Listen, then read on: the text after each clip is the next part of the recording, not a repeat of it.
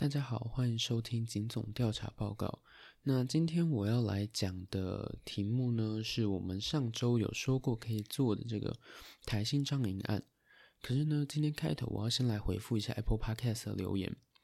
就是有一个我学弟呢来建议我说，可以讲一些比较好理解的东西，像是社会现象之类的。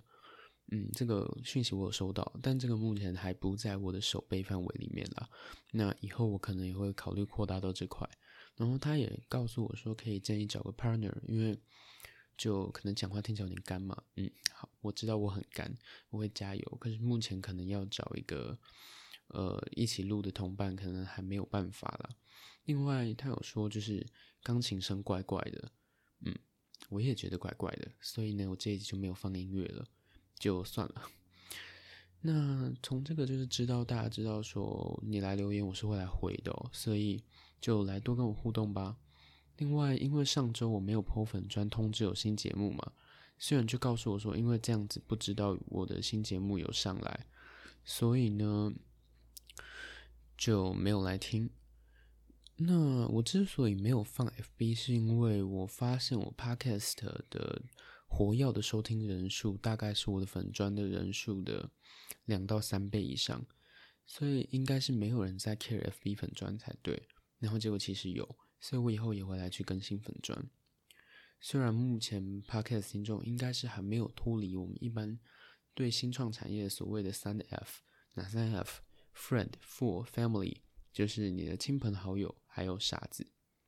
啊，这不是在说所有听我 Podcast 可是非亲非故的人都是傻子哦，不要生气。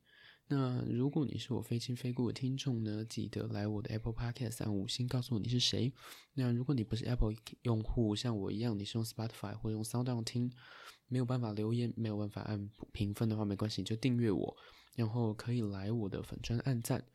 私讯我，告诉我你是谁哦。接下来我们来进入正题。上周我们有说要讲这个台新照影案，其实它是一个非常老又很冷的案子。单纯就是我有兴趣而已，就把这个冷饭再拿出来热炒嘛。但是我要讲一下，说其实这个案子到目前为止都还是还没结束，算是一个现在进行式的状态。不过呢，今天我就要来把它之前就是在结束之前的来龙去脉都跟大家讲清楚。这个台新张颖案呢，其实算是陈水扁时期金融改革弊案的一部分，也是一个蛮受瞩目的案子啦，在当时。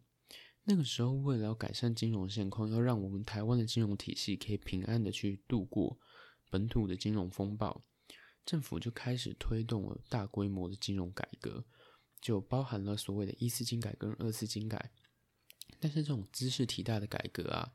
因为牵涉到很多人的庞大利益跟整个台湾的金融系统，所以很多人都想办法要染指金改，让金融改革往自己想要的方向走。或者说透过金改牟利，所以在金改的过程中就爆出了很多的弊案，包括像什么元大金控去贿赂陈水扁的老婆啊啊，或者是我们今天讲的台新金入主张营啊，跟中信金其实也曾经用非法的手段试图要入手，因为金改所以改组成立了兆丰金控。但是差别是在于台新是用合法的方式跟张营去购买的股权，中信金插旗兆丰是非法进行而已。那如果大家有兴趣的话，想听，还是说你们你们没有那么喜欢听这种金融案件？但是我们今天重点是台新张营案哦，在民国九十四年的时候，张营因为我们前面提到的本土金融风暴，已经累积了上百亿的债务，那就相当的困难嘛，所以财政部需要帮张营纾困。所以那个时候，财政部就做了几次增资计划，可是都有一些失败的状况。所以呢，最后他就选择了去发特别股做现金增资。那台新那个时候呢，就认下这些资金，提供了三百六十五亿给彰化银行，来换张营超过两成的股份，变成了张营到那个时候的最大股东。啊，其实现在也还算是，就以单一股东来讲是最大的。不过当时台新金控会想要去认购张营的股票，帮张营做增资，当然不是因为他们钱多，然后做慈善事业想要帮银行渡过难关，当然不是这样嘛。当时呢，就是财政部顺着这个二次金改的目标，来想说要让张颖民营化，所以当时就讲说，在现金增资过后，成为最大股东的法人，那财政部就会帮助他们取得董事会过半跟这个总经理的位置嘛。所以那个时候呢，台新金就看到这个机会，想说，诶，他是刚好想要扩张版图，所以就来认购了这个张营的股份。那后来呢，财政部也就遵守了他的契约。来支持这个台新金控哦，取得了张营的过半董监席位。那民国九十四年到九十六年呢，台新就指派了张营的董事长跟总经理，完全营运彰化银行。那随着台新入主张营，张营的绩效也越来越好。先说这边是台新提供的资讯哦，所以我其实没有办法太确定它的正确性。但是台新金控其实他们有一个新闻专区，叫台新张营案专区。所以他们应该是蛮重视这件事情了，但是我也有试着去我常用的那个台湾股市资讯网查了一下，但这些资料我就不知道为什么查不找不到嘛，那我们就姑且相信一下台新。Anyways，台新就说呢，他们在经营张营的时候，张营的各种财务指标，包括 ROA、ROE 跟预放比都有改善。不要问我说这些东西什么，如果你有在买金融股或者是股票的话，自然你就会懂了。总之就是要表示说，台新在经营张营的时候，其实绩效还蛮不错的，就是表现的很好了。可是呢，好景不长，在九十七年的时候呢，二零零八年总统立委改选，那原本执政的民进党就全面溃溃败了嘛。那原本席次就没有很多的国会议员被国民党打的就乱七八糟，那总统大位就被马英九给抢走了。总统换人，那内阁当然就会更新嘛，整个行政院就换掉了。那包括行政院底下财政部嘛，所以那个时候新的财政部就推翻了陈水扁时期财政部做出来的这个张营经营权交给台新的决定，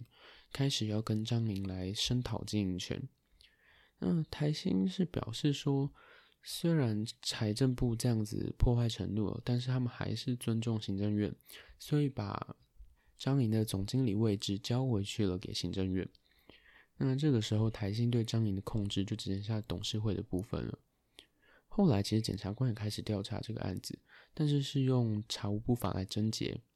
一直到一百零三年彰化银行董监改选，行政院动用了各式的泛官股企业抢购张营股份，所以就拿回了张营董事会六席普通董事跟三席独立董事里面的。四席普通董事跟两席独立董事，正式的就把这个原本已经名化的张营再一次收归国有。于是台新就很生气啊，就向法院提起诉讼来确认当时财政部交张营经营权给台新的承诺是存在的。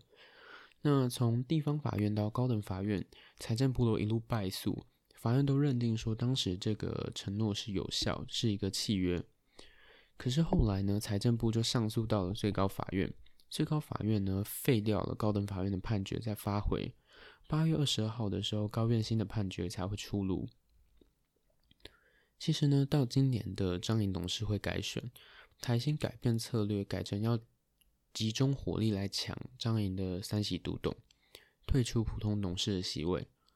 那至于这个独董有什么意义呢？其实独董算是在董事会里面负责监察的，所以后来台新金用了这个政策，就真的把所有三席独董都抢下来了，反而是退出了普通董事的位置。所以现在张颖就由原本的官民合制的模式改变成由民间来监督官方。不过也因为包括后来蔡英文上任之后，也没有敢延续马政府那个时候。不是马政府没有敢延续那个陈水扁政府当时要交出张颖这个决定，还是持续的延续马英九的决定来抢张颖嘛？所以没有执政者敢把张颖放开的情况下，台新现在要吃下张颖也是几乎是不太可能了。那因此呢，最近几天其实也有传出台新有意愿要释出张颖股权让行政院接手的新闻。嗯，就希望这个纠缠十几年的案子能够早日圆满结束啦。今天好快哦，还录不到十分钟诶。那今天就先这样子，拜拜。